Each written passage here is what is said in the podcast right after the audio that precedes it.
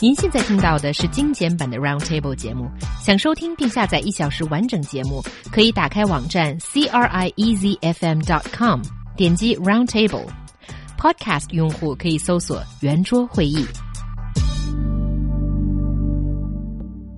Nowadays, so many of us can't survive without checking our WeChat moments or friend circle constantly. Guess who uses it the least? It's the government officials. Why is it?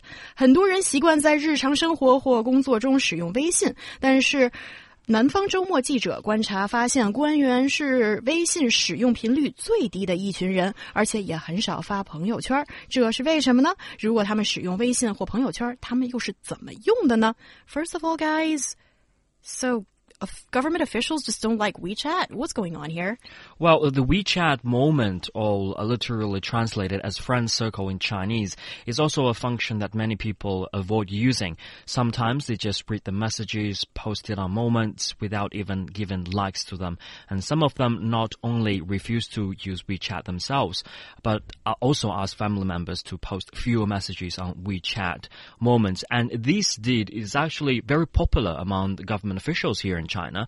Reporters from Southern Weekly, a weekly news magazine in China, found that officials working in some government departments are the group of people that use the least of WeChat, and some of them even do not have a WeChat account. And I think, from my perspective, it's quite understandable because as government officials, they try to avoid superiors to know what they're doing, you know, especially we see this wave of and you know unprecedented anti-graft campaign.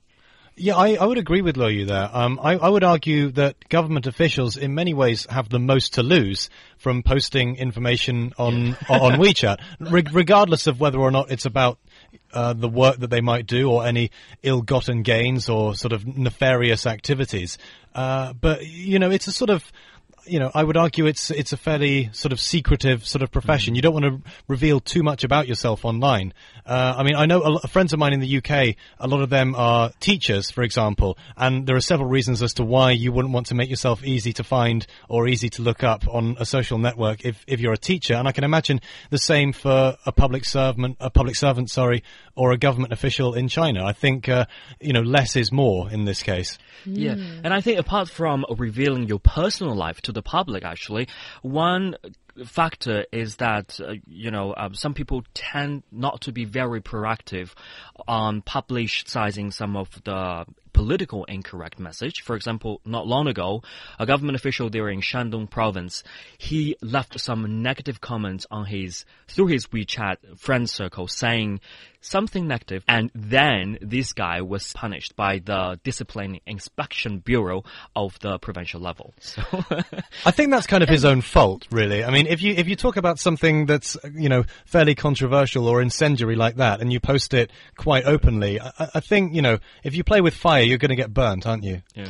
And also, I think with the government officials, is there something special or unique about their identity here? That is, at least the way I see it here in China is often it's kind of expected from them, even in their private life, that it has a public sphere to it. Like, uh, let me explain. So, you know, you see these uh, stricter guidelines for, let's say, government officials in grassroots villages not to spend over a certain amount of money to have parties, mm. uh, wedding mm. parties for their family members or whatever.